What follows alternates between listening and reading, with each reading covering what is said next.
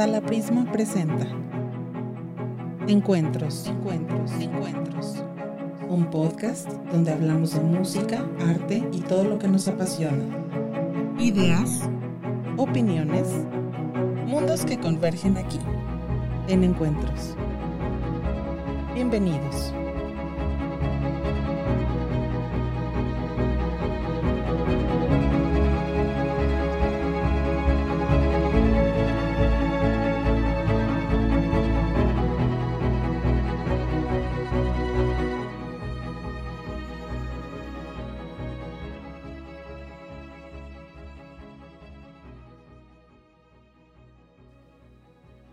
Hola, ¿qué tal amigos? ¿Cómo están? Bienvenidos a un episodio más de Encuentros. Mi nombre es Joel Almaguer y es para mí un placer platicar de nueva cuenta con dos grandes amigos, Alejandro Miyaki y Renier. ¿Cómo están? Muy bien. Muchas gracias, Joel, por recibirnos otra vez. Muy bien, muchas gracias igualmente este, por recibirnos de nuevo para hablar ahora de este proyecto en el que tenemos el, gusto de compartir el trabajo Renier y yo, es el México Opera Studio. Que si ustedes están preguntando, los que nos escuchan de otros lados, al norte de la República Mexicana, el país es enorme, enorme y tiene muchos centros culturales a lo largo del, del país con diferentes tintes, pero al norte hay un crecimiento notable en la actualidad y ustedes dirigen el México Opera Studio, que se encuentra precisamente al norte de la República Mexicana, en Monterrey específicamente. Estamos en Monterrey y nuestra sede está ahorita en el Parque Fundidora, en la Escuela Adolfo Prieto y en el eh, Auditorio Carlos Prieto.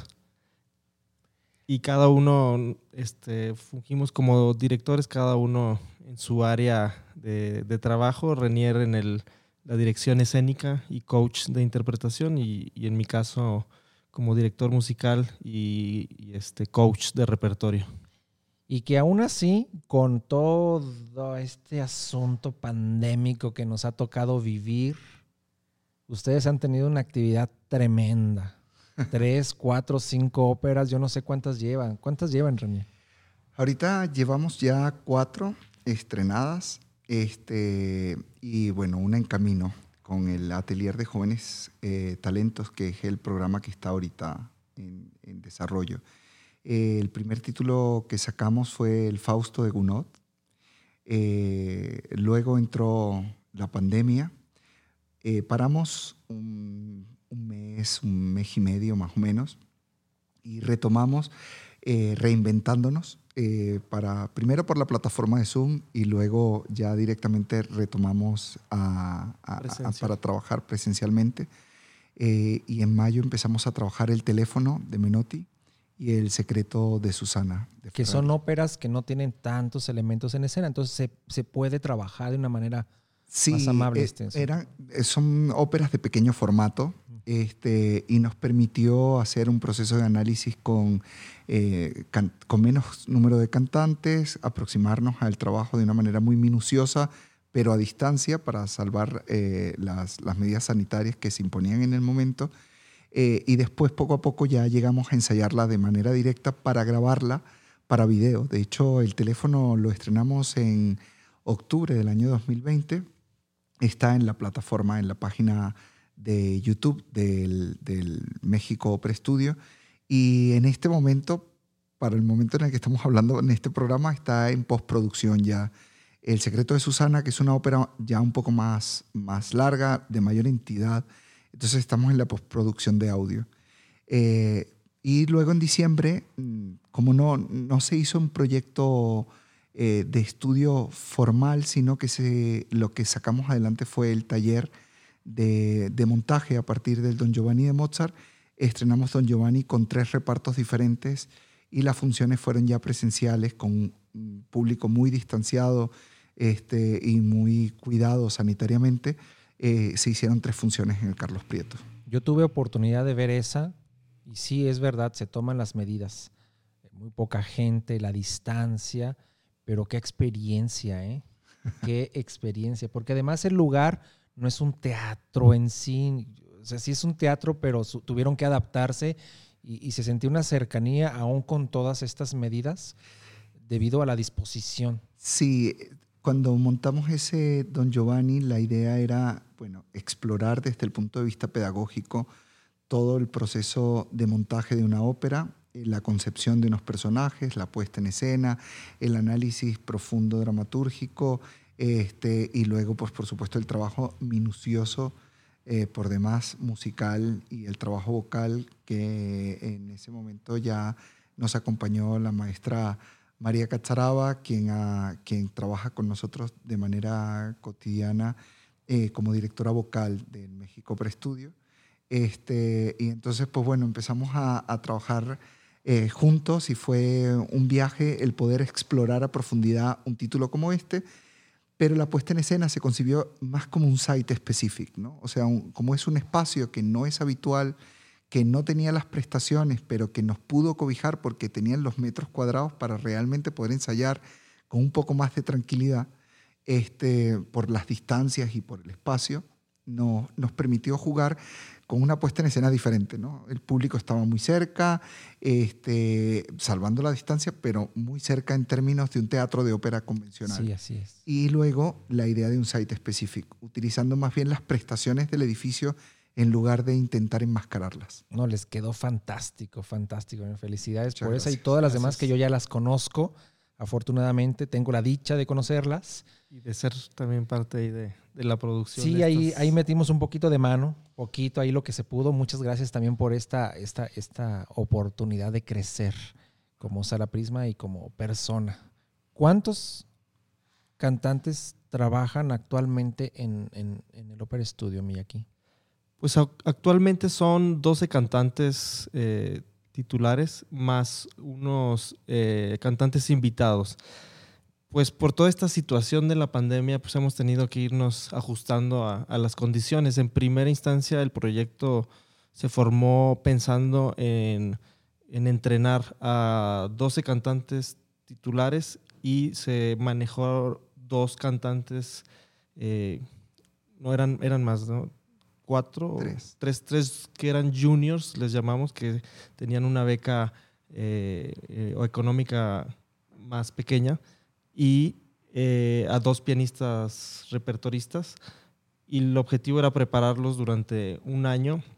Viene la pandemia, terminamos el ciclo, como ya comentó Renier, con estas producciones para, para las plataformas digitales y el, en, de septiembre a diciembre abrimos eh, el espacio del México Opera Studio a un taller eh, con convocatoria abierta. Quien quisiera podía eh, participar y, y, ahí ya fueron cerca de 30 cantantes los que participaron en la producción de Don Giovanni y actualmente solo son 12, ah, ya lo mencioné, 12 cantantes y 5 invitados. O sea, es un lugar donde se trabaja por un periodo específico de tiempo, entonces. Sí, la, idea es preparar a cantantes jóvenes, emergentes, que, que, estén listos al terminar el ciclo para poder integrarse a, los espacios de,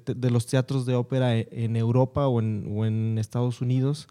Eh, básicamente los teatros top, es lo que se busca, ese es el objetivo eh, principal y, es por esto que, hemos hecho estas producciones, porque en México lo que más necesitan los cantantes no es solo tomar clases de canto o tomar clases de actuación o tomar clases de repertorio, sino poder ponerlo en práctica, porque hay muy pocos espacios, inclusive para los cantantes profesionales, y entonces buscamos hacer estas producciones para eh, que lleguen con no solamente con la preparación, sino con la mayor experiencia posible. Claro, porque este proceso de aprendizaje que llevan allí es, digamos, inmersivo. Se, se meten a trabajar y aprender como realmente se tiene que hacer, como se vive, digamos, la vida laboral de un cantante al día a día, incluidos los horarios y las largas jornadas que deben ser muy extenuantes.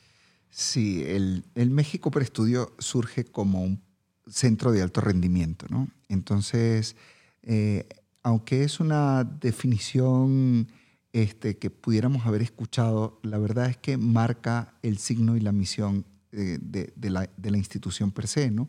Es decir, buscamos como dar, eh, encontrar ese plus en, la forma de trabajar y en lo que pretendemos eh, formar en los chicos, ¿no? Entonces, este centro de alto rendimiento ya desde su origen y en la forma en la que se plantea institucionalmente es diferente. Eh, el México Per Estudio surge por iniciativa privada, este, lo sostiene un consejo de, donadores, eh, fundadores, en los que están, valga ellos, nuestro respeto y agradecimiento, eh, Alberto de la Garza Evia, Jorge Vázquez,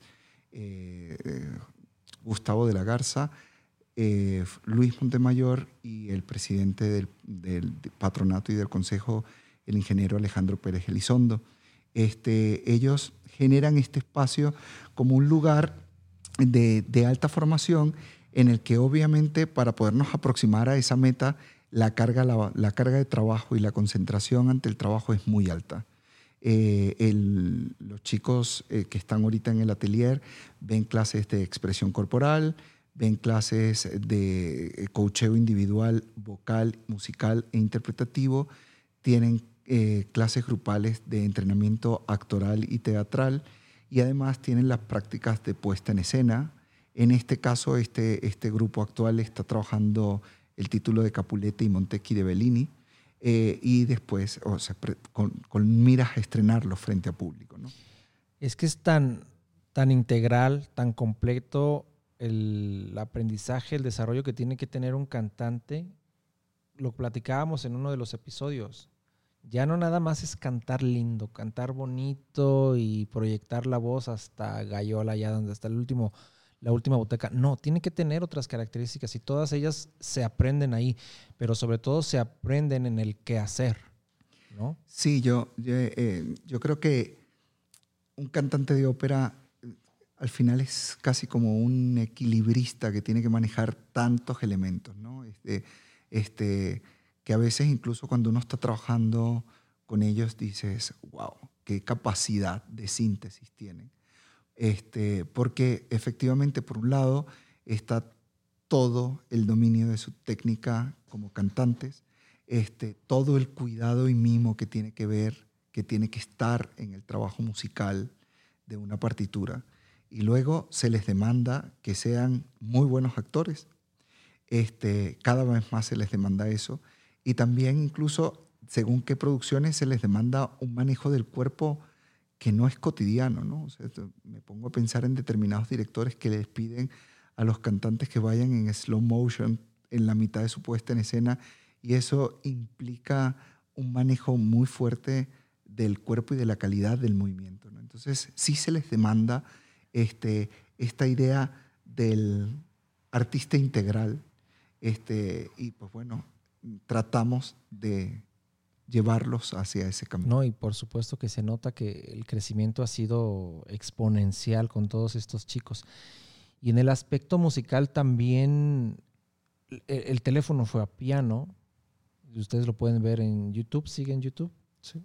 Está en YouTube y lo pueden ver, buscan eh, el, teléfono Menotti, la página del MOS, ponen MOS o México Per Estudio y ahí va a estar pero también han hecho puestas en escena con orquesta, ¿no? Que también implica otro trabajo, porque el cantante, cuando canta con un pianista, más bien el pianista se adecua muy fácil a, los tempi y tal, pero cuando es con orquesta, ahí hay un trabajo que tiene que desarrollar el cantante muchísimo más complejo, me parece. Sí, son, son muchos los elementos que, que tienen que manejar y mucho el tiempo que tienen que trabajar para poder llegar a lograr lo que les pide el director de escena, que en este caso es muy exigente. Oye, sí, déjame decirte que, o sea, tú les pides no solamente que desarrollen una idea o persona, sino que lo hagan en el compás, en el tiempo específico, ¿no? Tantos pasos para allá, en este momento vas a levantar con la mano derecha esto y lo vas a dejar en el siguiente. Todo está medido, ¿no? Sí, Vamos a matizar un poquillo. Sí, sí, está medido, pero... te, hice ver muy militar. no, es porque justamente la suerte que tiene un proceso de esto es que además de que ellos trabajan sus áreas individuales, este, al trabajar un título tanto tiempo, llega un punto en el que la puesta en escena da tiempo de madurarla en la concreción, en la especificidad, especificidad y en el detalle milimétrico poco a poco. Es decir, hay una cosa de que el director puede llegar a marcarles, o sea, yo les puedo llegar a marcar y decirles a gesto de manera concreta, pero estamos trabajando más con la idea del actor creador, ¿no? con el actor que es capaz de desarrollar un personaje, de sostener un personaje con tanta solvencia que él es capaz de proponer en el escenario este, formas y desarrollos para el, para el trazo escénico. Obviamente se limpia desde afuera, se refina, pero es llevarlos más allá, porque creo que de todos los cambios que se le piden a ese actor integral es ser un actor creador, un actor propositivo, un actor que es un actor cantante que es capaz de desde su rol no y rompiendo eh, barreras arquetípicas proponer eh, desarrollos para su personaje. Sí, porque si no se vuelve un autómata, ¿no? Y eso nadie quiere ver un autómata en escena, al menos no ya en esto. A lo mejor allá con los griegos y en el siglo XVIII era muy interesante ver autómatas. Hoy no queremos ver autómatas, queremos ver personas lo más realista lo más realista posible, ¿no? Y eso es fantástico. Dentro de la realidad que puede haber en la ópera en cuanto a que ya partimos de que son personajes cantando por la vida. Sí, que se mueren cantando, ¿no? Sí, es, es, es, verdad. ¿Les parece si vamos a una pausa, pero regresando hablamos de las proyecciones del? Salomé, ópera de Richard Strauss, basada en el texto de Oscar Wilde, es un drama de tema controversial y que aún hoy da material de reflexión y debate a los críticos y amantes de la música. Carl Böhm, el inigualable director de orquesta, nos cuenta sobre la recepción de la ópera durante un ensayo general diciendo, Me viene ahora a la memoria, en relación con la obra Salomé, lo que me contó el hijo de Ernst von Schuch, mi predecesor en el podio de director musical de Dresde, que era de Graz, como yo, y que dirigió el estreno de Salomé. En aquel entonces era costumbre hacer un ensayo general y dejar vacías las primeras filas del teatro. En el patio de butacas estaba sentado Richard Strauss, detrás de Ernst von Schuch, y de un público de buenos aficionados y críticos musicales. Como ocurre hoy a menudo tras los últimos compases, cuando Herodes dice eso de hay que matar a esa mujer, hubo un tremendo silencio era muy natural. Era la primera vez que un texto de Oscar Wilde recibía música con un gran refinamiento, con una orquestación totalmente nueva y con una armonía muy moderna. El público estaba, como pasa también con Electra, totalmente vencido. No se movía nadie, ni hubo aplausos. Se encendieron las luces, pero nada, seguía sin moverse nadie. Entonces Richard Strauss se levantó, todo lo grande que era, de su silla, se volvió hacia el público y dijo en dialecto bávaro, Bueno, ¿qué pasa? A mí me ha gustado. La tensión se había roto y el público comenzó a aplaudir. Desde entonces y pese a las críticas del libreto y de la danza de Salomé, la obra conquistó a todo el mundo. Esto fue Ópera en la Historia Estamos en la segunda parte y queremos hablar sobre proyecciones, sobre futuro, pero no hay ningún futuro que sea brillante y prometedor si no hay un presente bien consolidado. Y creo que Moss tiene precisamente un trabajo que les ha permitido cosechar muchos logros en la corta existencia que tiene y que se ha fundamentado, se ha cimentado como algo de gran valor artístico, ya con sus poco tiempo, poco tiempo de existencia, los logros con los cantantes, ¿qué onda con esto? Pues a pesar de las producciones, digo, no a pesar, Además, Gracias a- perdón, además de las producciones que, que hemos hecho que, que generan un trabajo y, y una sinergia eh, que, que va dando otros resultados. Este, mm, hemos visto ya logros como premios en concursos. eh, hay gente que ya se está colocando eh, y se ha abierto espacios en lugares en Europa. Por ejemplo, ahorita tenemos recientemente a Armando Elizondo que se va a ir a, el- a la Ópera Estatal de Baviera, lo cual es muy importante porque es un teatro eh, top del mundo. Es la compañía de, de ópera en Alemania que más ópera hace y de mejor nivel. So- Con decir que... Él es tenor. Sí, es tenor. Y con mencionar solamente que el director artístico musical de ese teatro es el director de la Filarmónica de Berlín, Kirill. Petrenko. Entonces, de ese calibre estamos hablando, eh, la magnitud de, de ese logro que es tan importante.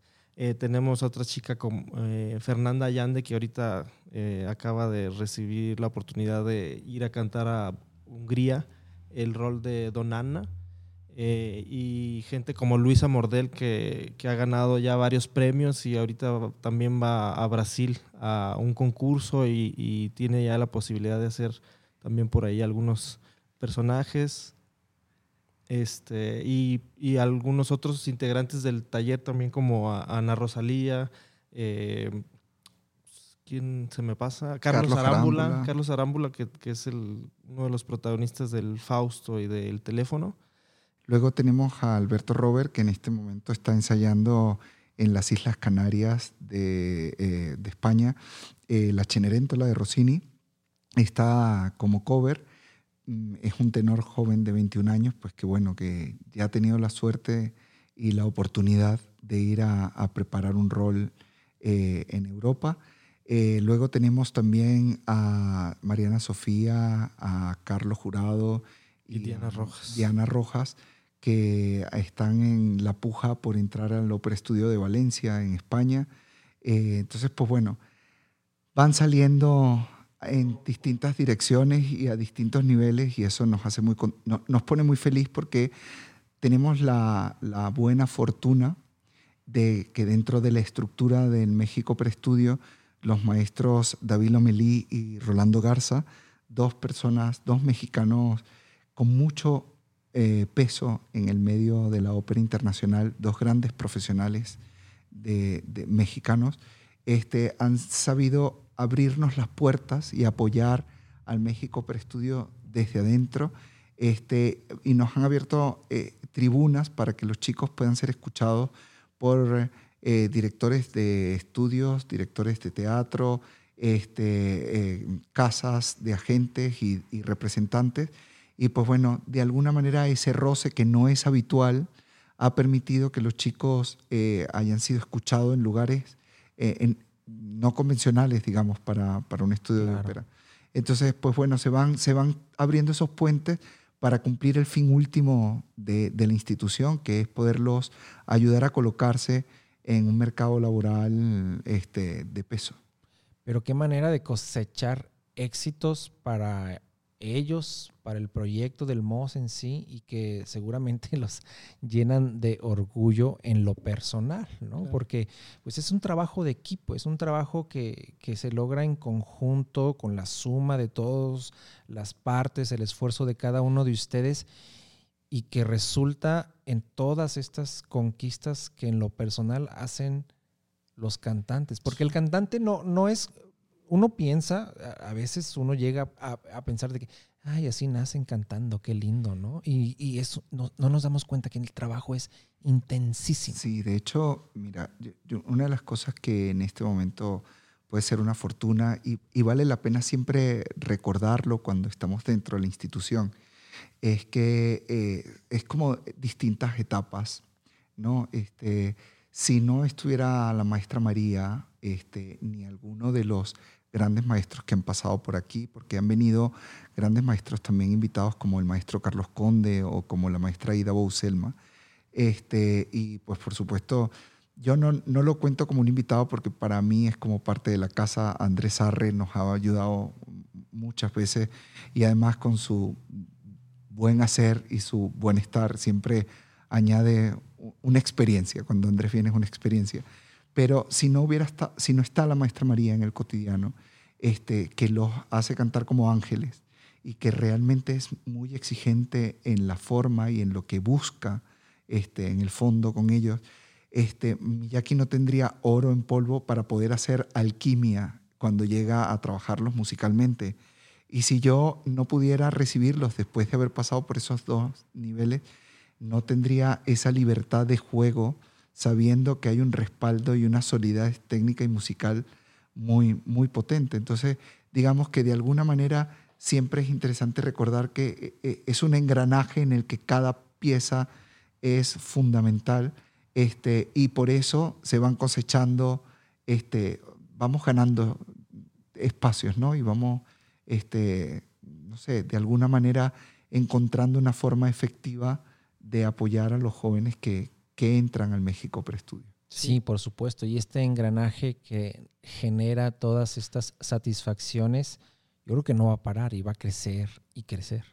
Sí, y es que es precisamente donde otros espacios a veces eh, no, no concretan y es gracias a esto que nosotros hemos podido eh, lograr estos éxitos a pesar de, de que ahorita están muchos teatros cerrados y que no hay tanta actividad como, como lo había antes de la pandemia, porque en algunas escuelas, por ejemplo, puede faltar a lo mejor el maestro de teatro, a lo mejor un buen maestro de técnica o a lo mejor el, el, director musical o el coach o, y además la experiencia de hacer producciones. Entonces, aquí tenemos todo integrado y, se ve reflejado en el trabajo, no es, no es magia, son, son horas de trabajo, pero además encaminadas de una forma, creo que por demás correcta. Sí, y, que los ha fortalecido, sí. Este, sí, y, además creo que, que, hay un plus eh, que, que, vale la pena rescatar y es el hecho de que detrás de la, de la labor artística eh, hay unos visionarios eh, del, campo privado, de, la, de, empresarios, que nos recuerdan que al final de cuentas eh, esto es parte de un mercado y de un negocio que es las artes escénicas, la música y la ópera, ¿no? como tal. Entonces hay un esfuerzo sostenido de parte del Consejo y de, la dirección del MOS por colocar, por ayudarlos a colocar, porque sean vistos y se les se conozca el trabajo de los chicos. Y eso es muy loable porque, eh, pues bueno, es un gran trabajo el poder buscar esas puertas y poder acercar a la gente, eh, sobre todo en los contextos eh, norteamericano, europeo, y que volteen a México a mirar este, lo que estamos haciendo con toda la humildad y con los aciertos y los errores que podemos tener, pero ver ese trabajo que estamos haciendo y que intenten de alguna manera conectarlos a esa realidad cultural europea y norteamericana, es para mí, yo, yo creo que es el, eh, un sello diferencial. Sí, por supuesto, porque sin la colaboración, el apoyo, el trabajo de esta otra parte que implica el quehacer artístico, que es la promoción, el buscar los espacios, el buscar las maneras tanto en, agendas como en lo económico, que es notable, o sea, no, se puede obviar, es importantísimo. Creo que han sabido conformar entonces, gracias a todas estas partes, un equipo de trabajo que resulta muy bueno en todos los niveles, incluso en aquellos que pareciera que no están muy relacionados, ¿no? Con, sí, de hecho, o sea, hay una persona que, que, que, es como la hormiguita, ¿no? Que va detrás y es Patricia Pérez, que es la coordinadora de, del MOS. Este, obviamente, el, el poder encargarse de, de, sacar este proyecto adelante este, en el cotidiano y en lo administrativo es un cúmulo de trabajo enorme. Este, y junto a ella, eh, pues bueno, eh, Isabela y Diana son personas que están ahí con la parte contable y con la, digamos, con, toda la parte que está detrás, ¿no? De escena. Y es, sentir ese respaldo, generar estructura en, en, el medio, genera una estructura que en medio de todo lo que estamos viviendo, dentro de las artes escénicas es un, pequeño oasis, ¿no? Y, pues bueno, es, es de agradecer y, es necesario, te sientes como comprometido a realmente impulsar la institución adelante. Sí, y, también esto ha hecho crecer eh, la institución. Eh, al principio estábamos eh, Renier y yo trabajando. Afortunadamente ya se integró también la maestra María Cazaraba, Patricia. Ahora está también una maestra de, cuerpo, de expresión corporal, que les ayuda a, soltar el cuerpo y a, poder manejarlo correctamente, que es la maestra Ranieli. Y, creo que si ya nos sentíamos eh, que, que, estábamos haciendo un trabajo integral, pues ahora va a ser mucho más completo y también eh, se ha integrado al equipo de trabajo eh, un, un, equipo de producción y un equipo musical. Tenemos ya nuestros asistentes, este, tanto mi asistente musical como el asistente de dirección escénica y el asistente de producción de, de, Patricia para que podamos, eh, que, que, no se nos venga esta avalancha de trabajo que ha generado este como, sinergia y esta eh, generación de, más y más trabajo que, se viene alimentando de, estas horas que, le hemos dedicado al México para estudio.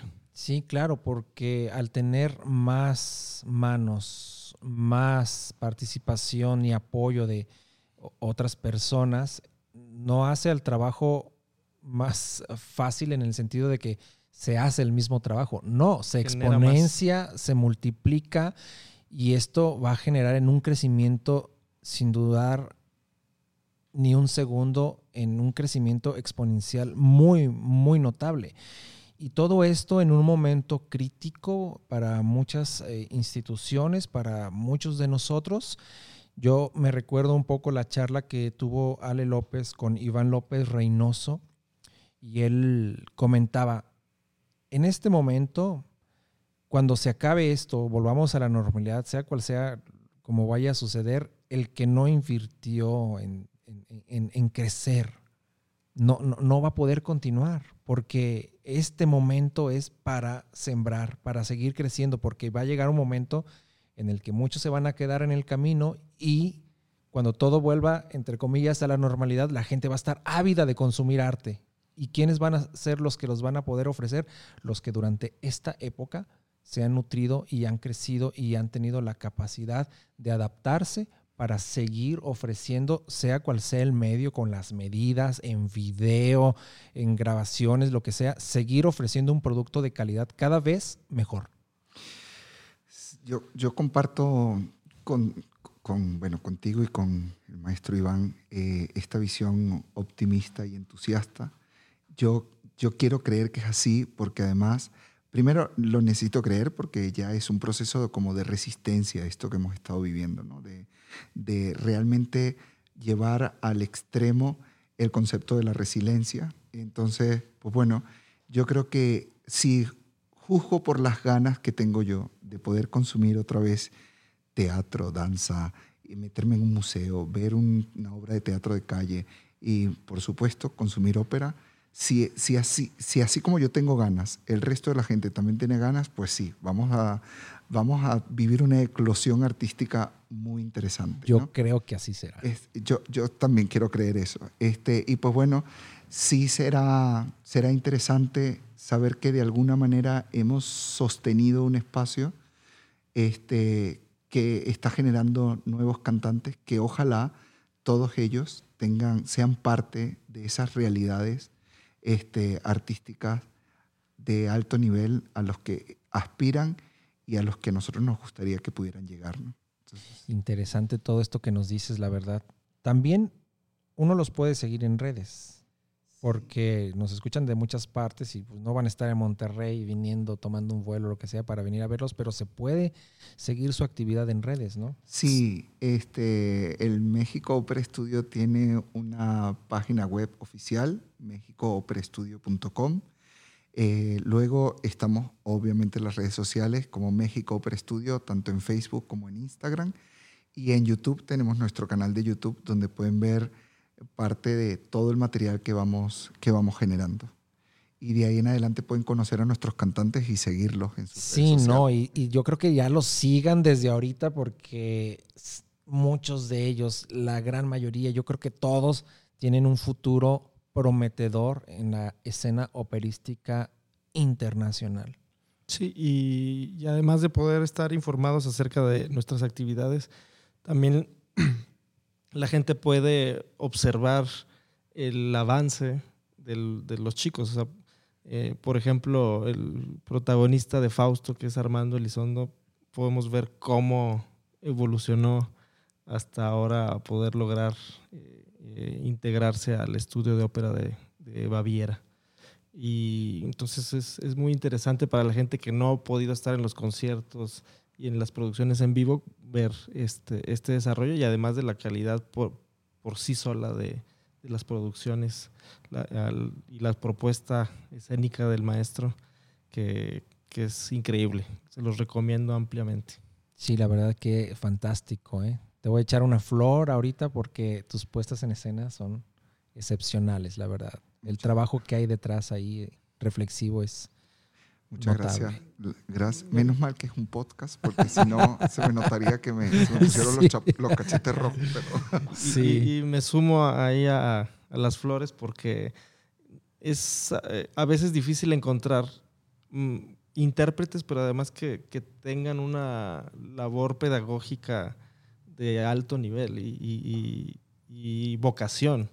Entonces creo que, que aquí hemos encontrado eso, no solamente el espacio para expresarnos como artistas, sino eh, también desarrollarnos como eh, pedagogos y Renier lo tiene de sobra como director de escena y además como maestro, que a veces es difícil encontrar eso. Eh, tenemos buenos directores, pero malos maestros, entonces es sin lugar a dudas un lujo tenerlo con nosotros me siento abrumado. Entonces... si quieres ya dejamos las flores a un lado. No. La verdad que eh, les agradezco bastante que compartan en este espacio este proyecto tan vital en la vida cultural del norte del país y con proyección al extranjero, con proyección más allá de nuestras fronteras. Creo que eso es una parte importantísima. No se trata de una cuestión de fuga de cerebros, fuga de talentos, no, se trata de vivir en un mundo tan conectado que es importante que el norte tenga presencia en todos lados. Yo, como, como extranjero, te puedo decir que cuando, cuando llegué a, trabajar con el México Preestudio, a pesar de que ya había dirigido ahí en Ciudad de México, otras producciones así, este, llegué aquí, por ejemplo, me encontré con, con un terreno tan fértil, tan decidido a apoyar a, a, a, los, a, los, jóvenes talentos, que eso es admirable. Y luego me encontré pues, con, con, Miyaki, que, que, no solamente comenzamos como compañeros de trabajo, sino que pues, es un amigo personal y a un director musical al que admiro mucho. Con su, con su edad tiene la maestría de poder llevar la dirección musical del, del estudio adelante. Yo sí quiero robarme un momentito por, para darle un, un, agradecimiento porque es la primera vez que nos entrevistan a mí, a Miyaki. Muchas gracias por ello, este, en conjunto. Entonces, este, mira, el, los chicos de la primera generación este, son como, como hermanos de, de un proyecto. Este, no son tanto como nuestros estudiantes, sino son hermanos de, de creación de un espacio. Este, y así cada uno de los que ha ido pasando es de agradecer el voto de confianza, este, el abrir un taller a público, a norm, o sea, una convocatoria abierta y que nos desbordaran las solicitudes y tener que seleccionar solo a 30 en medio de una pandemia fue, fue realmente halagador. Entonces, más allá de la proyección optimista que podamos hacer o de los logros que hasta ahorita van, para mí de las cosas más significativas y, es de algo que hemos hablado, es la cantidad de gente que ha decidido y ha querido poner en, sus, en, nuestras manos parte de un proceso formativo. Y en, el, en, el, camino del arte eso es muy valioso porque al final el, el, con lo que estás trabajando es un talento irrenunciable y muy personal. ¿no? Entonces, a toda esa gente que ha pasado desde la primera generación, el atelier y el taller, todos artistas y cantantes de, gran peso y de, muchas ganas de trabajar, vaya a ellos mi agradecimiento y, el reconocimiento de ambos. No, qué bárbaros. La verdad que son ustedes admirables. ¿Te gustaría decir algo antes de finalizar este episodio, Miyaki? Pues primero agradecerte también la oportunidad de hablar sobre este maravilloso proyecto y, agradecer también a todas las partes que, que hacen posible, empezando por el consejo, los patronos, eh, y los, los, mismos cantantes, como dice Renier, que están dispuestos a, a, entregar y darlo todo y nosotros poder eh, canalizar esta ambición y estas ganas de, de, querer salir adelante como cantantes de ópera y poder darles esas herramientas y, y pues esperamos que, que todos, todos tengan eh, la la oportunidad de estar en los grandes teatros y hagan unas carreras súper exitosas y, creo que, que, se han desarrollado las herramientas necesarias para poder lograrlo. Ahora solo falta que, que se abran los teatros y que tengan el espacio, todos, todos el espacio para poder lograrlo. Y, y, y, ahorita que mencionas lo de la fuga de cerebros o eh, este, de talento. Ojalá que, esto no solamente genere que haya cantantes que pasen por el México por estudio y vayan a Europa, sino que poco a poco también en México eh, se logren abrir muchos más espacios de alta calidad y de primer nivel. Seguramente así será. Yo como público, como persona que consume arte, y creo que todos los que han tenido ocasión de experimentar, de vivenciar, de disfrutar sus puestas en escena, su, su trabajo, creo que les agradezco la manera en la que ustedes entregan a su pasión, a su vocación, derramando todo ese conocimiento con sus alumnos, con sus cantantes, con todas las personas que están a su cargo y que esto deviene en que la vida cultural crece y crece y crece. Porque ya ustedes son exitosos desde hace tiempo, desde el solo hecho en que trascienden su talento a todos los demás, incluyendo a un público. La verdad que les agradezco mucho que vengan más éxitos. Ojalá que sigamos creciendo y viendo este crecimiento de todos ustedes. Muchas gracias. Gracias a ti. Gracias. Este programa fue llevado a ustedes por Sala Prisma Podcast. Para más contenidos, te invitamos a seguirnos por nuestras redes.